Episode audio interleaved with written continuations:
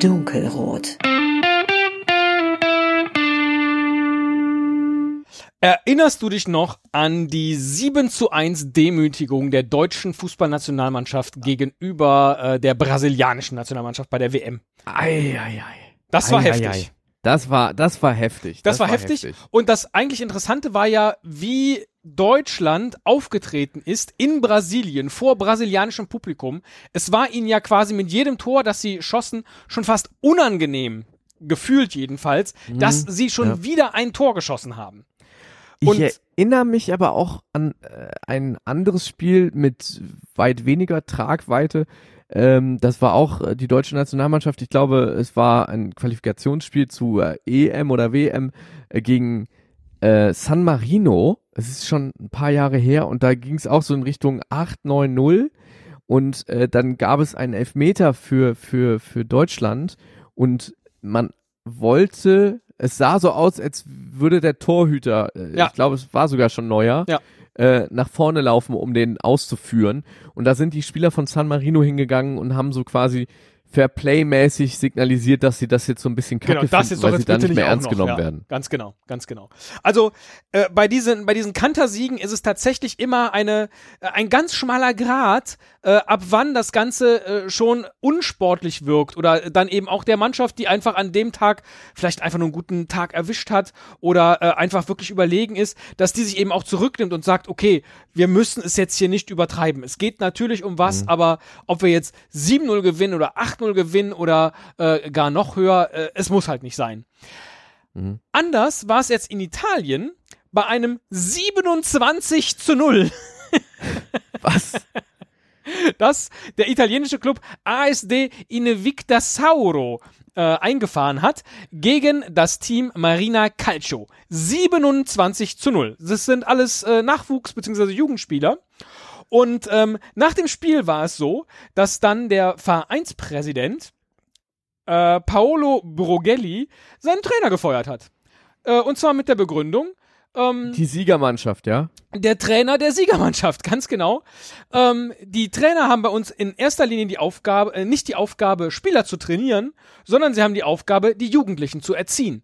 Und ihnen klarzumachen, 27 zu 0 zu gewinnen, das hat nichts mit Erziehung zu tun und deswegen entlassen wir unseren Trainer. Hart.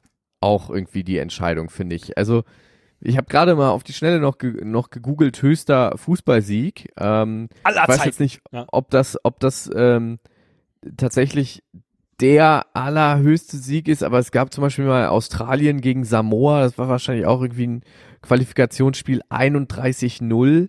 ähm, da müsstest du ja wirklich äh, bei, bei solchen Spielen regelmäßig den, den Trainer dann rausschmeißen der Gewinnermannschaft, dass sie nicht Einhalt gebi- geboten haben und gesagt haben, so jetzt reicht's auch gegen Samoa, äh, lass doch bei 5-0 bleiben. So, also die Frage ist, ich verstehe den Punkt, dass man sagt, es ist dann irgendwie ne, so eine so eine Machtdemonstration, wo der Gegner nicht mal mehr zuckt, also der einfach tot ist. Das ähm, das ist irgendwie unmoralisch.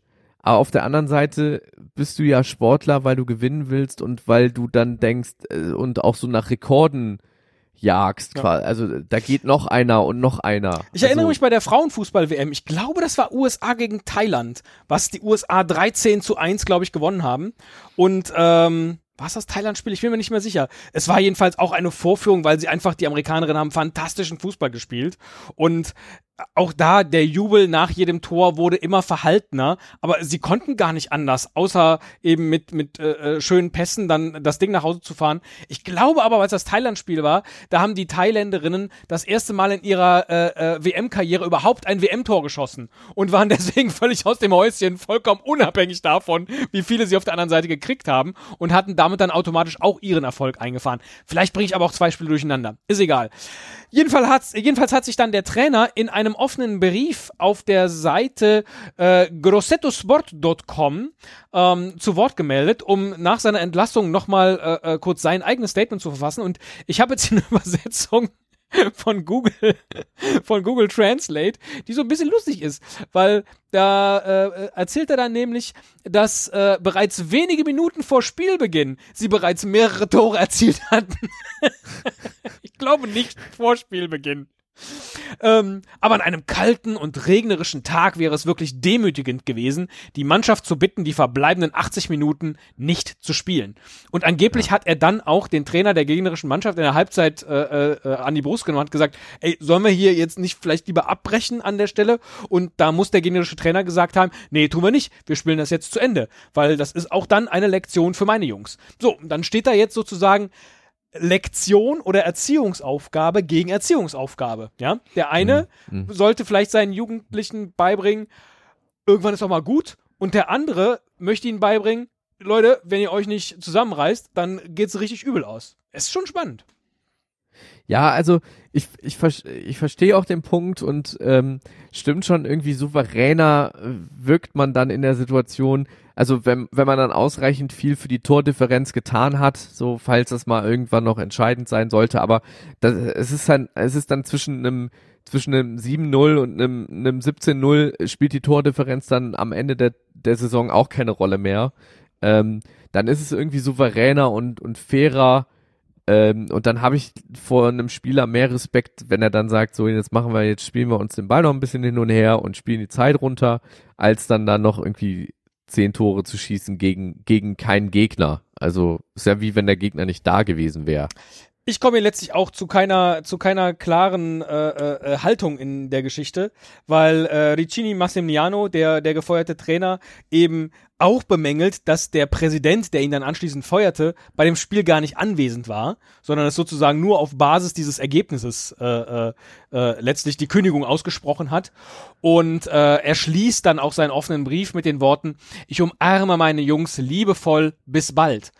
Da ist also offensichtlich noch ein bisschen Hoffnung drin und er scheint, wenn er sich eben auch so dann an die, an die Presse wendet, scheint er ja eigentlich ein ganz okayer Typ zu sein. Naja, klar. Hm. Ja, ich, äh, ich habe das Gefühl in den letzten vier Jahren, dass das zwischen uns ja auch so ein 27-0 ist, aber ähm, Schön, dass du trotzdem trotz noch hier bist.